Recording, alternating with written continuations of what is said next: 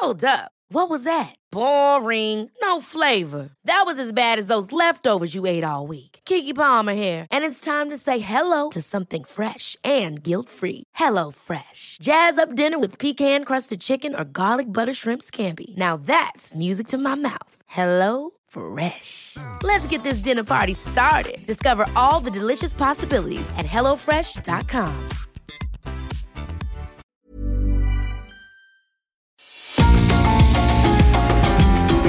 GastroLab es un lugar donde cabemos todos. Aquí encontramos historia, recetas, producto, materia prima, vinos y un sinfín de cosas que a todos interesa. Ya que con cocina y vino se aprende en el camino. Déjate llevar por el chef Israel Arechiga a un mundo delicioso que da como resultado GastroLab.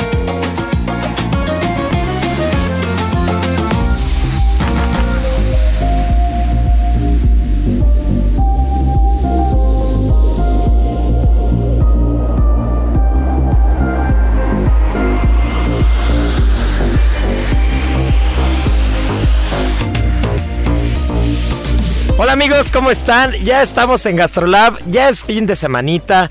No sé ustedes, pero nosotros ya estamos aquí echándonos un buen cafecito porque justo esta semana estamos celebrando uno de los grandes eh, ¿cómo llamarle? Descubrimiento a la preparación, pero uno de los grandes regalos que nos dio la naturaleza, porque yo no sé qué sería de mi vida sin el café, y esta semana celebramos el café. No podemos presentar otra cosa antes si no es el día del café, que de verdad vamos a estar platicando de los tipos, de las mezclas, de los procesos, del café mexicano, del café a nivel mundial. Así que bueno, pues con eso vamos a empezar. Tenemos como cada ocho días a nuestra querida Miriam Lira, editora de Gastrolab, que nos va a platicar de un proyecto, de un proyecto bastante particular llamado Amamba. ¿Qué es Amamba? ¿Quiénes lo conforman? ¿Qué es lo que hacen? Y bueno, pues también Marianita Ruiz, nuestra chef de cabecera, nos estará platicando del guamuchil. Y por otra parte, chequen nada más el pedazo de entrevista que vamos a tener en la segunda parte, porque vamos a platicar con el equipo que fue a representar a México a la Copa Mundial de Pastelería. Así que bueno, pues no se nos despeguen porque este programa va a estar buenísimo. Las 8 de GastroLab. Es momento de dar un repaso por nuestras páginas. Pues mi querida Miriam Lira Porras, eh, ¿no? fanfarrias. Miri, cuéntanos qué hay con el café, qué hay con Amamba, qué hay con Gastrolab, qué hay con todo. A ver, suelta la sopa. ¿Cómo están, queridos amigos de Gastrolab? Estamos muy contentos este fin de semana, un poco ansiosos. Yo creo que fue demasiado café. Nunca es demasiado café. Estamos así como acelerados y muy contentos de compartir este fin de semana con ustedes.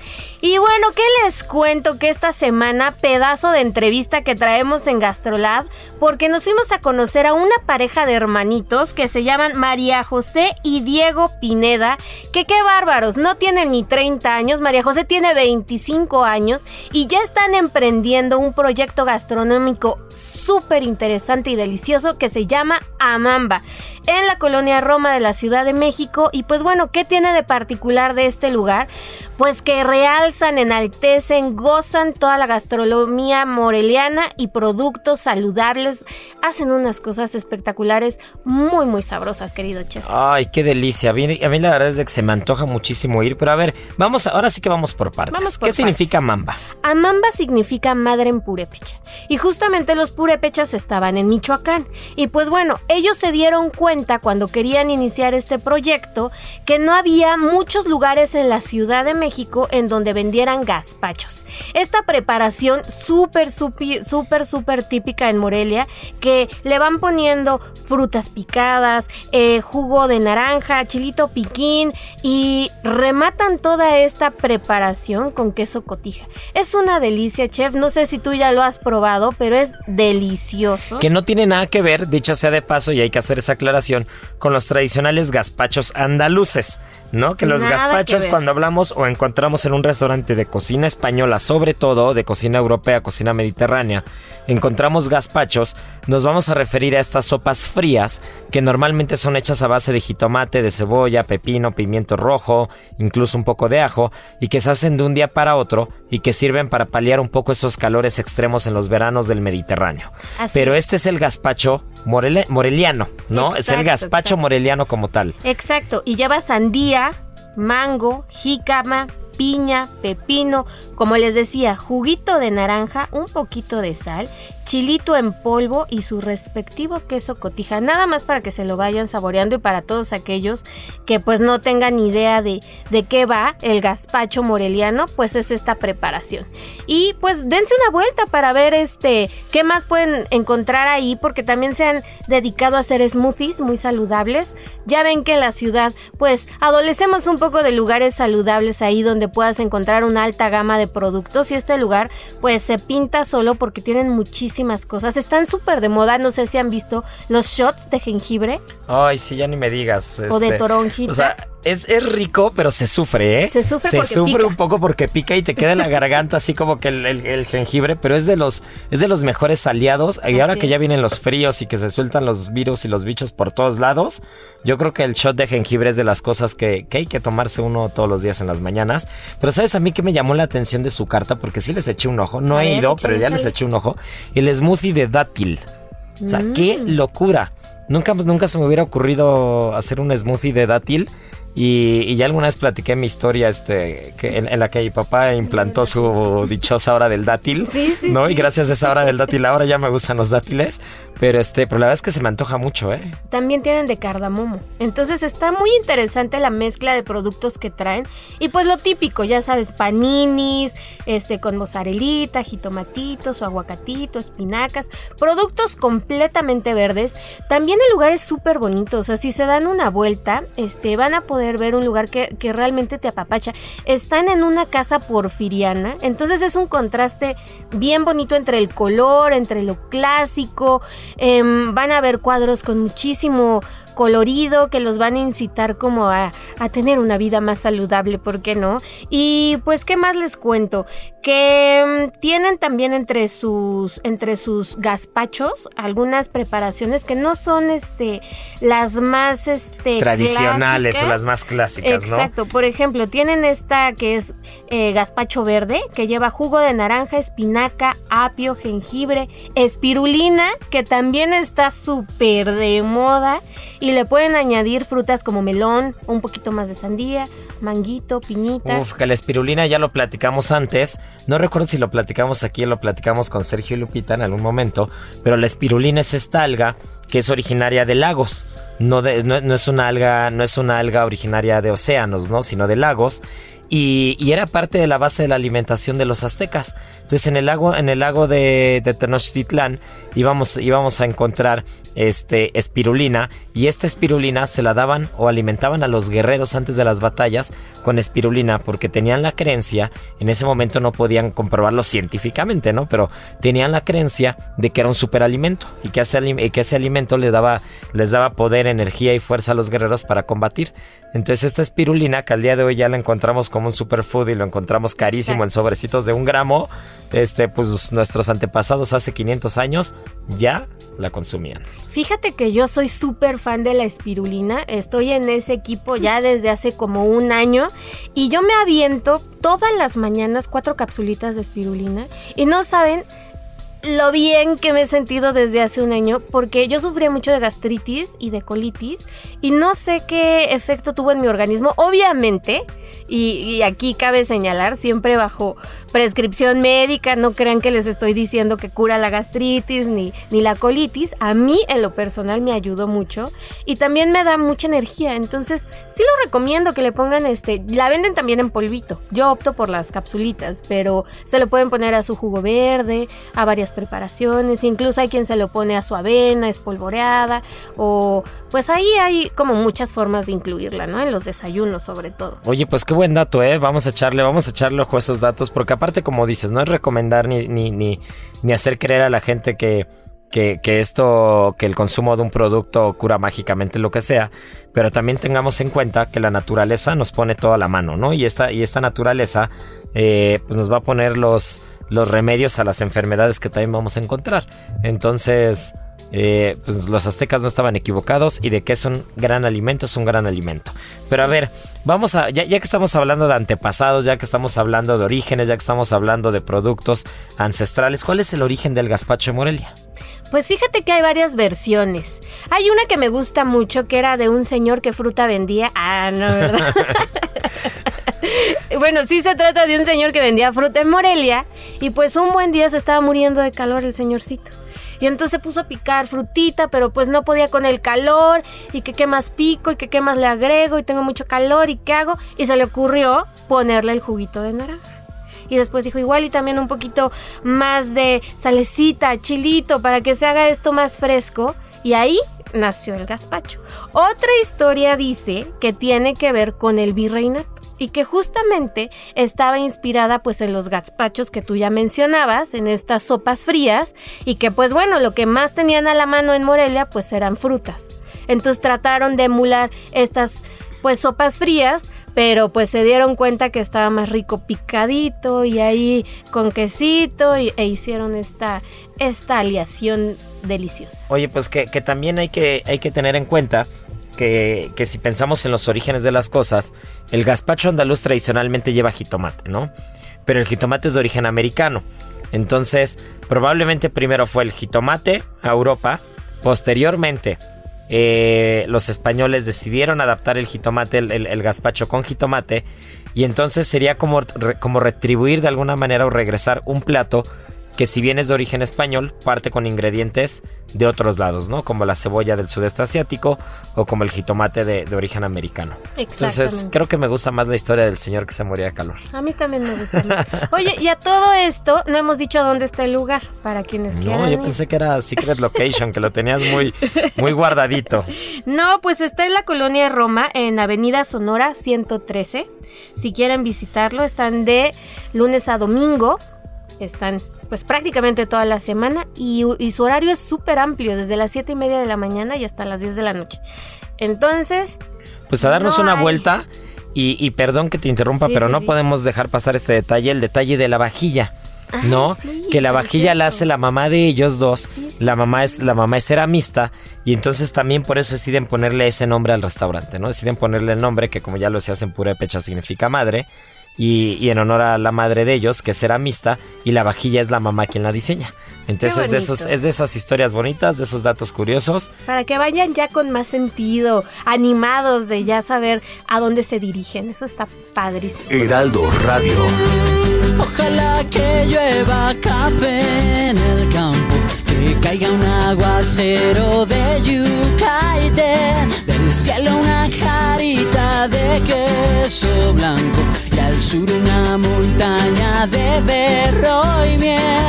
Oh, oh. Pero ahora mi querida Miri, pasemos a uno de los a, un, a uno de los manjares, uno de los manjares que tenemos eh, en, en, en, este planeta, uno de los manjares que la naturaleza nos dio, como bien lo dije al principio, que de verdad yo no sé qué haría sin él. Este, alguna vez ya dije en radio esta, esta frase que es la eternidad es el tiempo que tardas en hacerte la primera taza de café del día. ¿No? Sí, Esa es la eternidad, desde que te despiertas así, este, con el almohadazo en la cara, todavía roncando, todavía medio que dormido. De ahí, en lo que te haces la primera taza del café, pueden pasar siglos, mi querida Miri. Estoy completamente de acuerdo contigo. Yo creo que de verdad el día no empieza para muchos de nosotros sin esa primera taza de café. Bueno, no sé ustedes cómo lo tomen, pero siempre religiosamente tiene que acompañar su desayunito esa tacita que no solo los ayuda a despertar y a estar más este avispados durante todo el día, sino que también es un apapacho. La Ay, verdad es delicioso es que sí. una taza de café. Este, más Incluso allá. si lo toman con leche. Claro. No importa cómo lo tomen, el café es una delicia, no importa si es arábica, no importa si es robusta, que, que partamos del, del, origen del café en México, ¿no? Perfecto. Que el café, el café llega eh, con la conquista española, que recordemos que entran por Veracruz, eh, y, y, y esta planta del café la traen desde Cuba, ¿no? Entonces la traen desde Cuba y la empiezan a plantar, eh, llega al puerto de Córdoba, Veracruz, por ahí de 1700, 1800, y entonces la empiezan a plantar y se dan cuenta que las condiciones de Veracruz, de Oaxaca, de Puebla, de Chiapas, pues son las, son las idóneas, ¿no? Para, para poder producir esta, esta especie.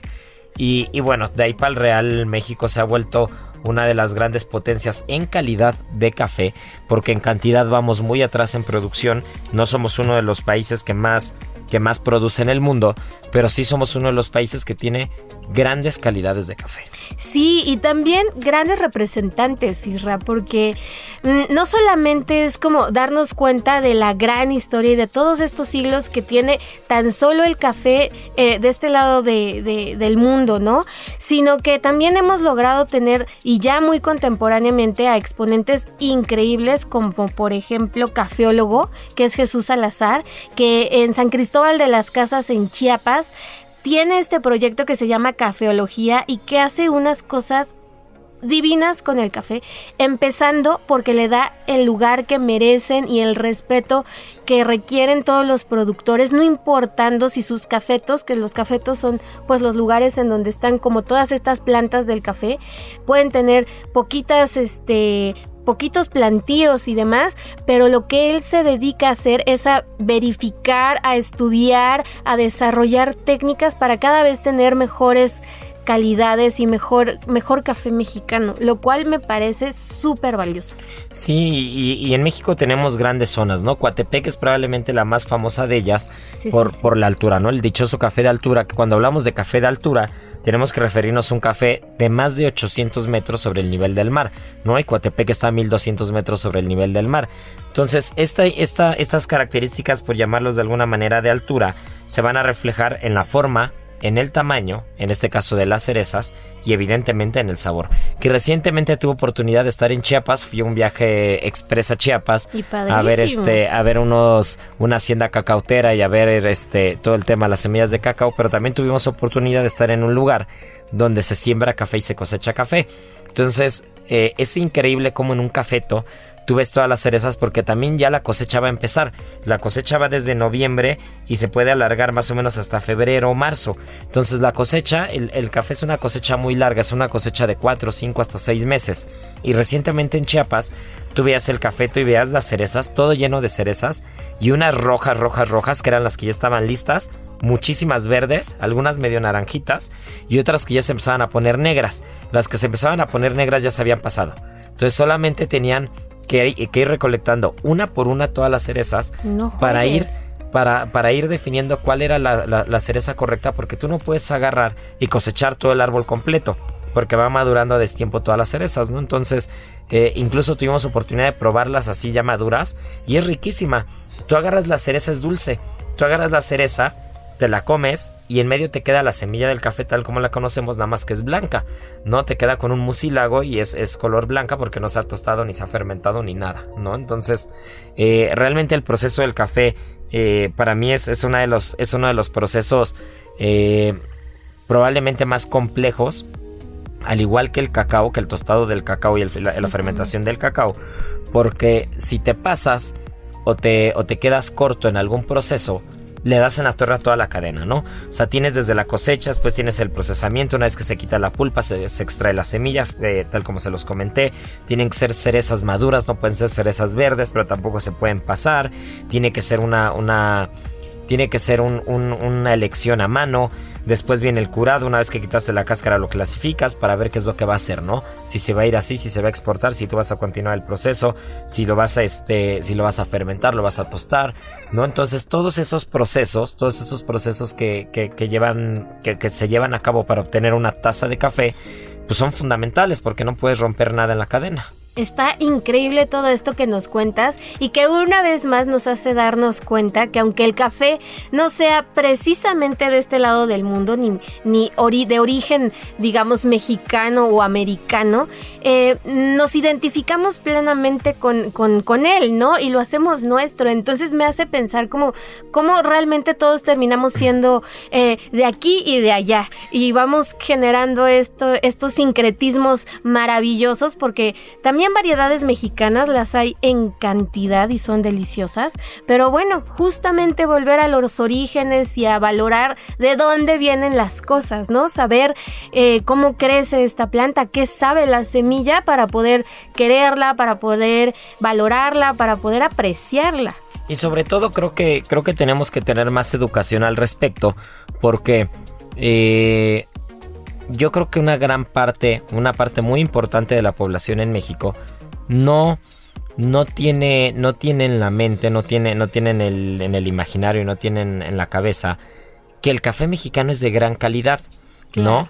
Pero no siempre va a ser el café ya molido, el café este ya soluble, ¿no? O, incluso las famosísimas cafeterías americanas o de otros países que están en cada esquina, sino hay que saber entender al café y hay que darle lugar al productor mexicano. Y es increíble que el café mexicano se aprecia más en otros lados que en México. Entonces, justo platicaba con gente que se dedicaba al café y me decía, a ver, el primer eh, eh, productor a nivel mundial es Vietnam. ¿No? Entonces, si mal no recuerdo, no quiero decir una cosa que no, este, pero voy a decir más o menos lo que me acuerdo. Si mal no recuerdo, creo que eran 30 mil toneladas al año que producía Vietnam. Y México producía 2 mil.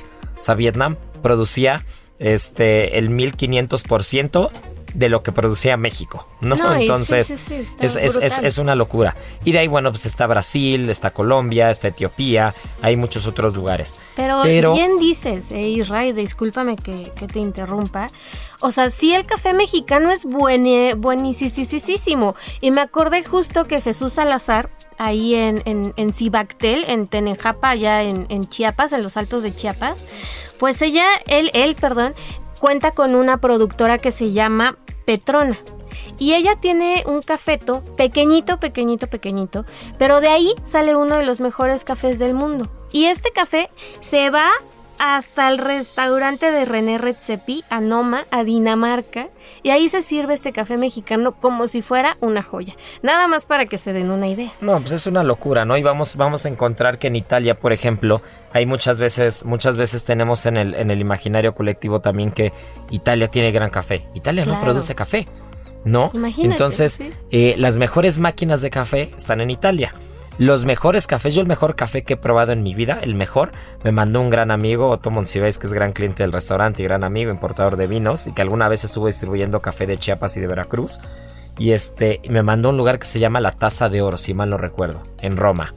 No, bueno, o sea, un café Aparte la carta, tú veías el menú de café y era como si estuvieras en una carta de vinos de un restaurante. tenías el café de Blue Mountain de Jamaica, tenías tal de Etiopía, tal de México, tenías 40 variedades diferentes de café y te tomabas un espresso, era hermoso. Incluso ya te vendían como las cápsulas que ellos hacían con las mezclas de café que ellos tenían para poderlo este, para que te lo pudieras llevar a tu casa, ¿no? Y ahí es donde te das cuenta que hay países, por ejemplo, como Italia, que, son buenos tostadores de café y buenos este, fabricantes de máquinas y buenos catadores de café. Yo creo Pero que el, producto está aquí. Está en el tostado, tal vez, ¿no? Pero bueno, pues mi querida Miri, ya ni dejamos hablar a Marianita. Yo creo que vamos a tenernos que ir a comerciales. Regresamos con el guamuchil y nos vamos con la copa de pastelería. ¿Te late? Sí. Pues no se nos despeguen. En Soriana sabemos que ahorrar es muy de nosotros. Aprovecha leche Lala UHT de litro y medio, 2 por 60 pesos. O el cereal Fruit Loops de Kellogg's de 410 gramos a solo 59.90. Soriana, la de todos los mexicanos. A octubre 4. Aplican restricciones. Aplica en Hiper y Gastrolab es un lugar donde cabemos todos. Vamos a una pausa y regresamos.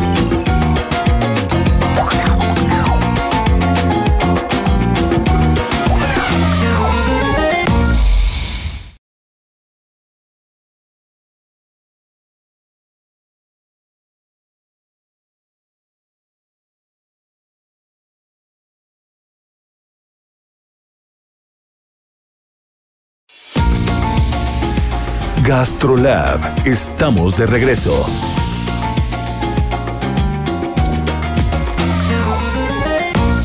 En Soriana darle más a tu familia es muy fácil. Por eso aprovecha que la carne de res para asar está a 144.90 el kilo. Sí, carne de res para asar a solo 144.90 el kilo. Limitado a 3 kilos por cliente. Soriana, la de todos los mexicanos. Solo octubre 2. Aplican restricciones. Aplica en Hiper y Super. Y ahora, el sabor oculto.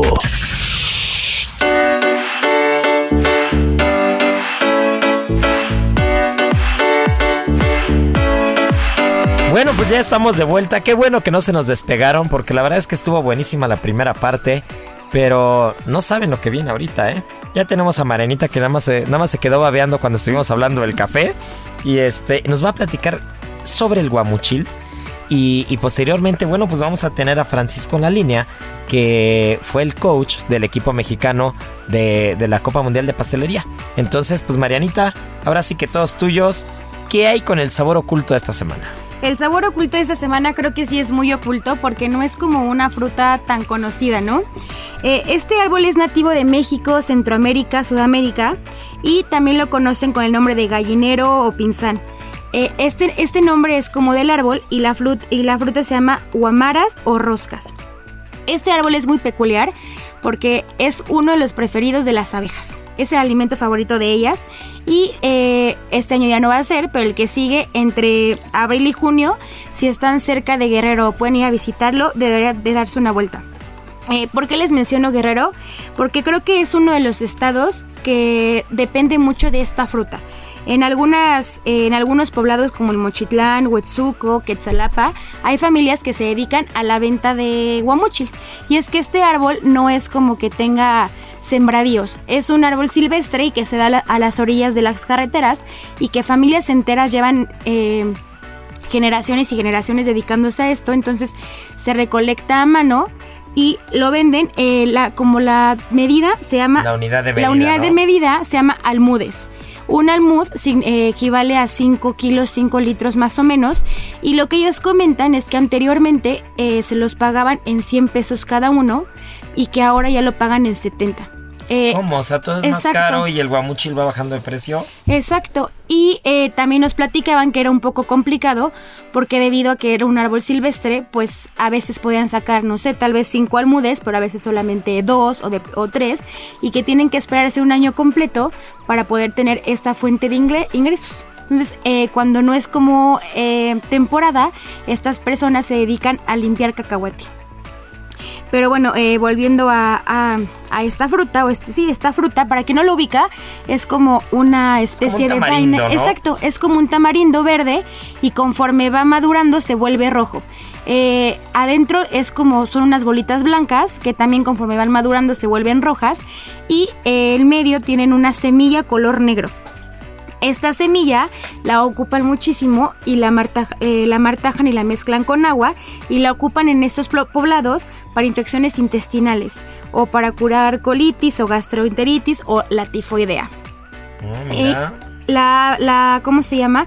Este árbol también es muy importante porque ayuda a otro tipo de, de cosechas porque tiene unas eh, raíces tan profundas que ayuda mucho a la filtración de agua y aparte también lo ocupan para, para extraer otro tipo de cosas. Por ejemplo, de aquí también se puede extraer como un mucílago que es muy parecido a la goma arábiga que para quien no la conoce eh, lo ocupan muchísimo. Bueno, esta goma eh, sale de las eh, acacias y lo ocupan mucho, por ejemplo, en pastelería como espesante o para todos los dulces que son como de caramelo para darle como este tipo de como de, elasticidad. Y de este árbol también lo ocupan muchísimo para sacar el color amarillo en como de grado alimenticio. Y los ace aceites esenciales lo ocupan mucho como en la parte de la para hacer jabones y todas esas cosas de huele rico. Y el carbón que sale de este árbol es como de los más potentes, por así decirlo, que da como muchísimo calor. Entonces es como un árbol bastante interesante. O sea, tenemos todas tenemos todas las ventajas en una sola planta, ¿no? Tenemos una semilla que se puede comer, que nos puede ayudar con el tema de salud, que aparte es muy bonito, ¿no? El, el guamuchil es muy bonito cuando lo ves como el color rosa con blanco y todo, es como muy curioso. Es muy curioso y aparte es súper rico. O sea, para quien no lo ha probado, tiene un sabor eh, como muy peculiar, pero solo, ojo, no abusen de él. Porque sí, eh, sí es de estas plantas que si no estás acostumbrado a comerlo bastante, sí te puede causar como una limpieza profunda de estómago. Una Entonces, limpieza pruébenla, muy exacto, pruébenla, pero todo con moderación y sobre todo vayan a estos poblados en Guerrero y hay que apoyar a nuestros productores mexicanos. Venga, pues ya está, mi querida Marianiki. Y pues ya tenemos aquí a Francisco que nos está esperando, pues para platicarnos de esta experiencia que acaban de vivir en Francia. No hay amor más puro y sincero que el de un cocinero. Bueno, pues querido chef Francisco Vázquez, bienvenido a Gastrolab. Gracias por tomarnos la llamada, gracias por tomarte tu tiempo en este fin de semana para platicar un poco pues de todo lo que ha pasado en estas, en estas últimas semanas que han sido pues bastante movidas, ¿no? Para empezar me gustaría que, te presentaras un poquito, que quien nos está escuchando sepa quién eres, chef, y sobre todo pues que, este, que, que partamos de la noticia eh, que, se ha movido mucho en redes sociales en estos últimos días, que es el equipo mexicano en la Copa Mundial de Pastelería. Ah, claro que sí. Hola, ¿cómo están? Buenas noches a todos. Muchas gracias por estar eh, conectados. Y bueno, pues mi nombre es, eh, es eh, Chef Francisco Vázquez. soy el, el chef, tengo más de 20 años en el medio de la pastelería. trabajé para una empresa por 21 años en un hotel. Fui el chef ejecutivo por 21 años del Hotel Four Seasons, Ciudad de México. Y bueno, eh, a hoy día, este, pues soy el director académico de Nugatin Academy, que es, este, soy chef propietario.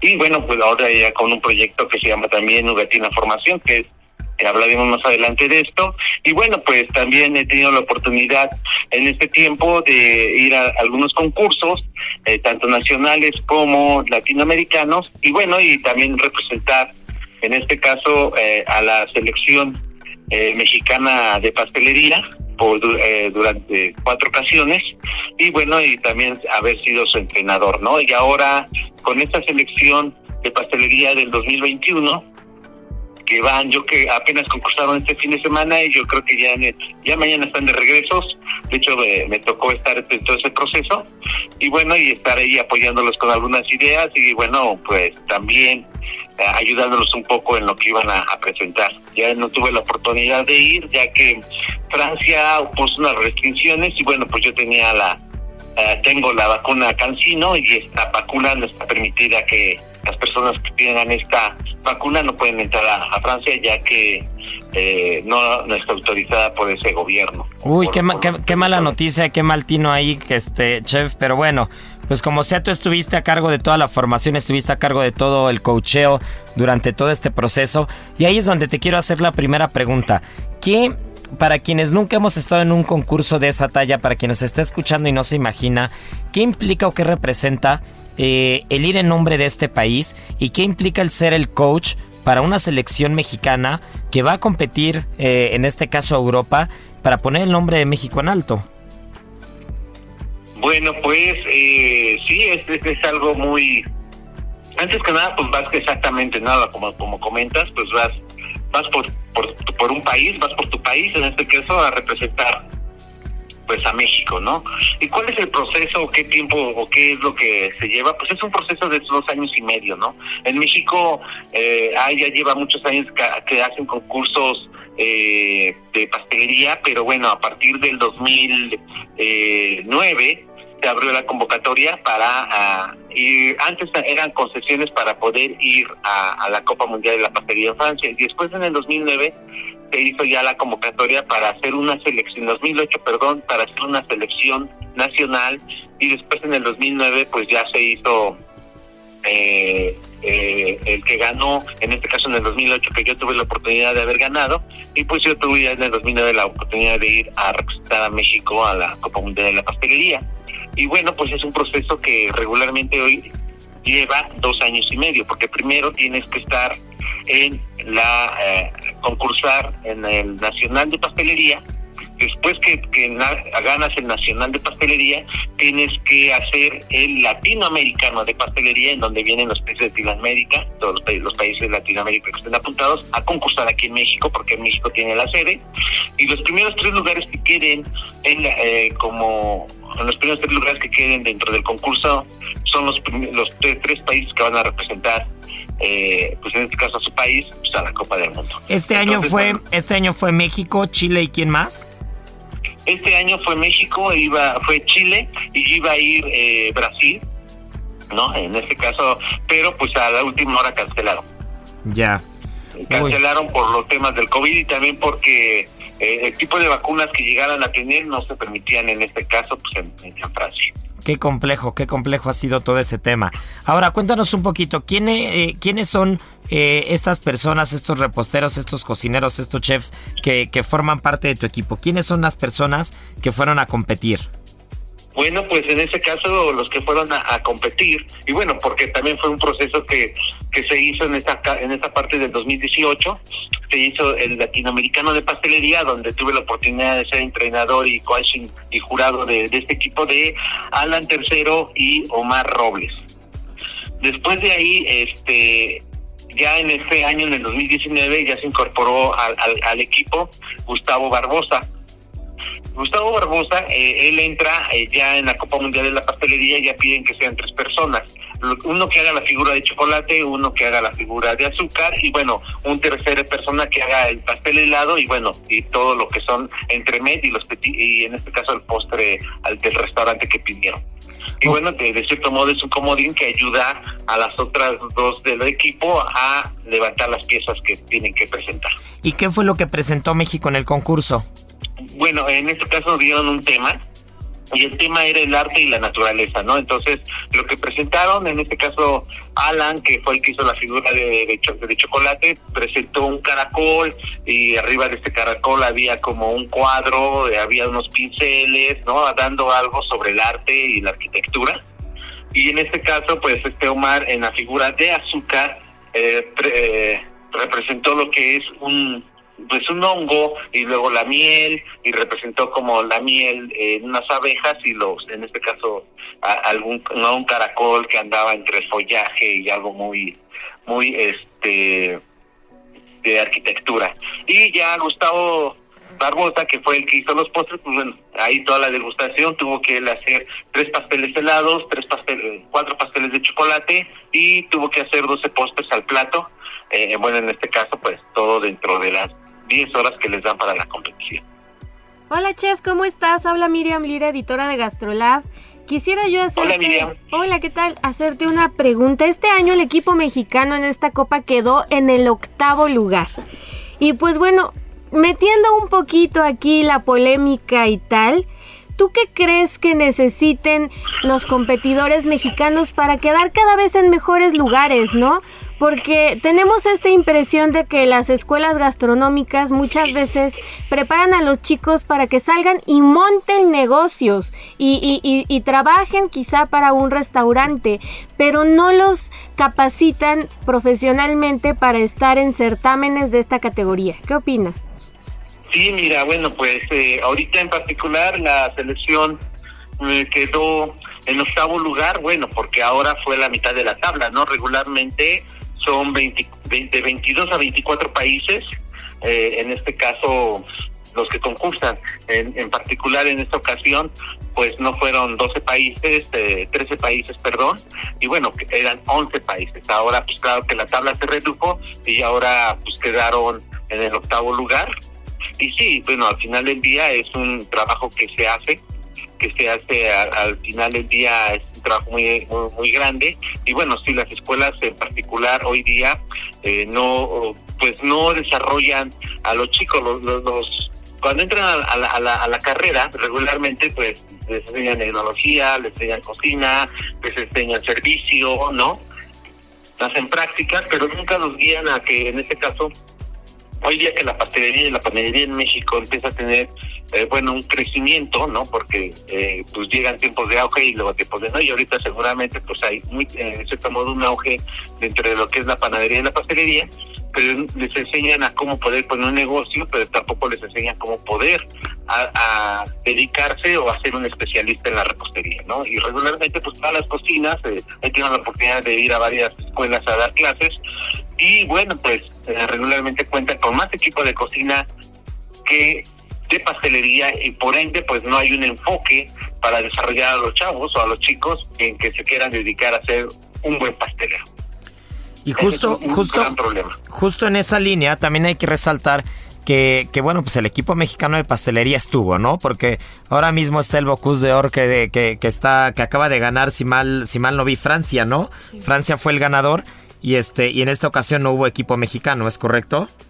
Sí, bueno, no hay, no, eh, no, ya va más de ocho años que México no califica en el Bocuse de Or, ¿no? Aunque la cocina en México eh, tiene un gran crecimiento y tiene los chefs, pues ahí demostramos que en particular es, es complicado, ¿no? No hay chefs que a lo mejor de cierto modo tengan a lo mejor este nivel o esta experiencia es lo mismo, ¿no? Que, las mismas escuelas y las mismas instituciones tampoco los desarrollan para poder estar a ese nivel de, de poder a competir. Y regularmente, este, bueno, no es que en particular eh, no no hay gachos talentosos en México, sino creo que simplemente pues no hay como buenos acuerdos para llegar a un punto para que ah, representen a México en el Boquís de Oro, ¿no? Que es el lo más máximo que de cierto modo pudiera aspirar un chef de cocina solar. Así es que justo, este, yo veía las puntuaciones, por ejemplo, lo, veía en el Bocuse de Oro, que, que bueno, eh, entre el primer lugar y el último lugar sacaban más de un 100% de diferencia, ¿no? Y, y, también, o sea, tú ves los emplatados, ves los montajes, ves la calidad, ves la esencia. Eh, incluso me llamó mucho la atención que aparte de Francia, pues los países nórdicos estaban por encima, ¿no? Estaba Islandia, estaba Noruega, estaba Suecia, este, estaba Dinamarca, como que los países nórdicos estaban muy, muy, muy encima. Y, y creo que en, la, en, el tema de pastelería, que este, que al final fue Italia quien gana, ¿no? Este, y, eh, tú, veías los montajes, veías el resultado final, veías un poco los detalles, sobre todo quienes, quienes estamos en restaurante, quienes nos dedicamos a esto, quienes estamos en la cocina, tú mismo con toda la autocrítica que tienes, seguramente lo habrás visto y, y sabemos que todavía tenemos mucho trabajo por hacer nosotros, ¿no? Claro, claro, porque bueno, vamos a ver, simplemente apenas uh, platicaba con Alan, ¿no? Con Alan, que fue el capitán del equipo de la sección de cadena de pastelería, y bueno, eso siempre se ha sabido, ¿no? Desde que yo eh, he podido, he tenido la oportunidad de ir a concursar a la Copa del Mundo desde el 2009, bueno, pues al final del día es qué es lo que pasa aquí en México eh, lo que lo que sucede en México es que primero aquí hay que trabajar y una vez que uno trabaja después entrena. Eh, aquí no hay una asociación. Eh, todos los países tienen una asociación de la Copa del Mundo. México es el único país en, el mundo que no la tiene. Y esta asociación se, se dedica a esta asociación de la Copa del Mundo se dedica a buscar apoyos a, tener un un, fondeo este, claro, tener los, eh, los, en este caso, gente que apoya, tener instalaciones donde cuando ya hay un seleccionado, en ese momento a ese seleccionado lo apartan de su trabajo y lo ponen a entrenar. A Japón lo que hizo este año fue que una vez que supieron que Japón había pasado y que iba a estar en la Copa del Mundo, estos años de pandemia, este, estos, este año y medio de pandemia, dos años que pasaron del momento que iban, que sabían que venían a la Copa del Mundo, se pusieron a entrenar. Entrenaban tres veces a la semana. Claro, que es un poco lo que pasa con el deporte en México, ¿no? Que, que realmente falta un organismo, falta mucha estructura, pero hay que reconocer, y, te lo reconocemos todo el equipo de Gastrolab, y creo que todo el país lo reconoce, que, cada vez se va avanzando más, que, gracias a muchas personas que están encima, encima, encima, que van aportando, que desde su trinchera van sumando, pues la verdad es que cada vez México está más presente. Eh, ahora en el tema de la pastelería, esperemos que pronto en Cocina Salada nos pongamos al corriente, pero, pero al final es eh, la parte gastronómica de México y ustedes como esa parte de repostería, esa parte de, chocolatería, esa parte de, gastronomía tal cual mexicana, pues creo que, creo que han hecho un gran papel y que lo seguirán haciendo y que seguirán avanzando eh, para poner el nombre de México en alto, ¿no? Porque para empezar, para, para poder llegar al primer lugar, primero hay que estar y ustedes ya están. ¿No? Y lo han estado y seguirán estando y estoy seguro que pronto irán sumándose muchos apoyos, irá sumándose mucha gente que, que, quiera eh, poner su granito de arena en estas causas para que el país pues cada vez vaya avanzando más, ¿no? Tanto en el deporte como, como en la gastronomía, como en muchos otros rubros. Pero pasando a otro tema, cuéntanos, sabemos que traes también un tema personal por ahí, sabemos que, que estás a punto de inaugurar algo, ahora sí que suelta la sopa. Ah, bueno, sí, muchas gracias. Sí, fíjate que, que bueno, hace, hace ya algunos, ya bueno, ya hace cuatro, cinco años que se abrió, una vez que yo salgo de, de, este hotel que se llama Four Seasons, ¿no? Que tuve tantos años y tanto apoyo que me, me dieron. En ese tiempo que estuve con ellos, pues ellos me, me apoyaron mucho para los concursos completamente. ¿eh? En verdad que desde que entré, desde yo entré en 1997 en ese hotel y desde entonces yo empecé, yo concursé. 97, 98, 99, en todos los concursos que podía yo iba. ¿no? De panadería, de chocolatería, de lo que fuera yo iba. Y, siempre me apoyó la empresa, ¿no? Y bueno, ya es una vez que yo salgo de ello, pues bueno, yo pensando ya un poco en lo que, en lo que este podría hacer, eh, pues se me ocurrió, eh, viendo un poco ya teniendo la experiencia de ser docente en otras escuelas en, ese, en esos tiempos, pues me di cuenta que lo que hacía falta en México era poner, aunque hay academias de, de, o hay escuelas de pastelería muy específicas, no que ya hay algunas, este, pero sí eran como, y a mí me pasó en su momento cuando yo quise estudiar, eh, porque yo quise nada más pastelería, pues era complicado encontrar a alguien que te enseñara pastelería. Aparte eran unos eh, con precios muy excesivos. Entonces de ahí nace la idea de poner este lugar que se llama Nugatín Academy, ¿no? Y este y esta escuela de Nugatín Academy, pues que es una academia, pues va enfocada completamente a la enseñanza de la pastelería, la repostería, chocolatería y la confitería, ¿no? Y todo lo que sea de la pastelería.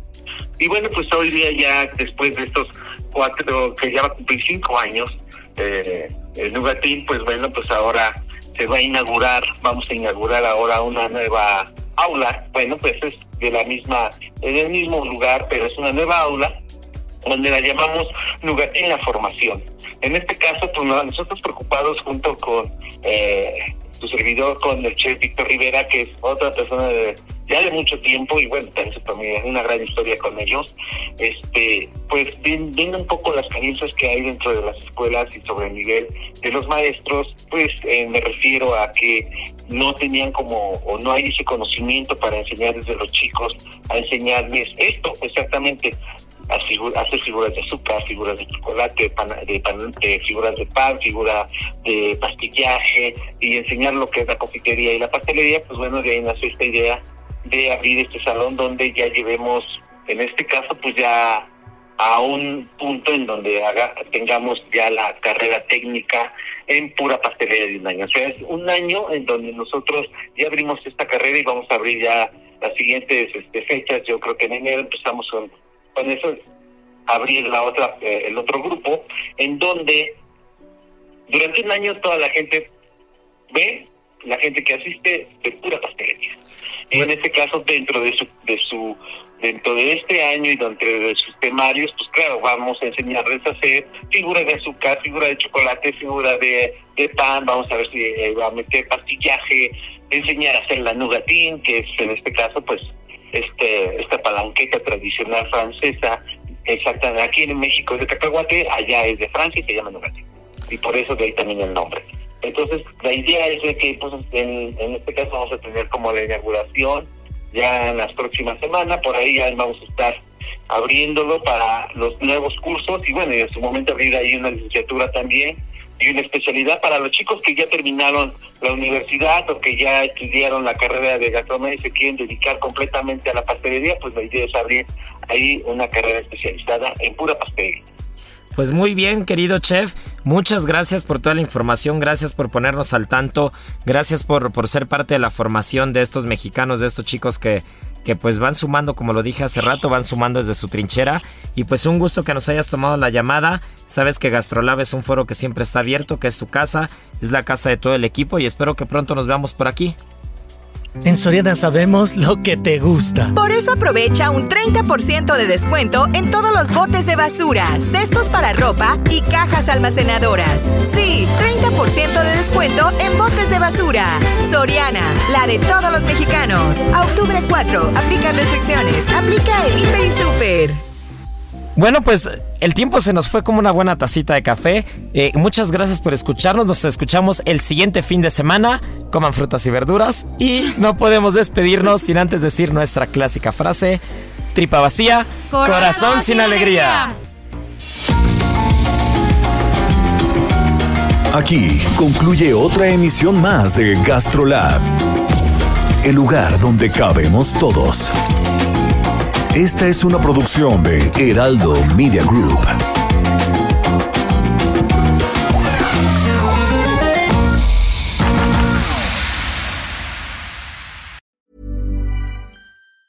Ever catch yourself eating the same flavorless dinner three days in a row? Dreaming of something better? Well, HelloFresh is your guilt-free dream come true, baby. It's me, Kiki Palmer. Let's wake up those taste buds with hot, juicy pecan crusted chicken or garlic butter shrimp scampi. Mm.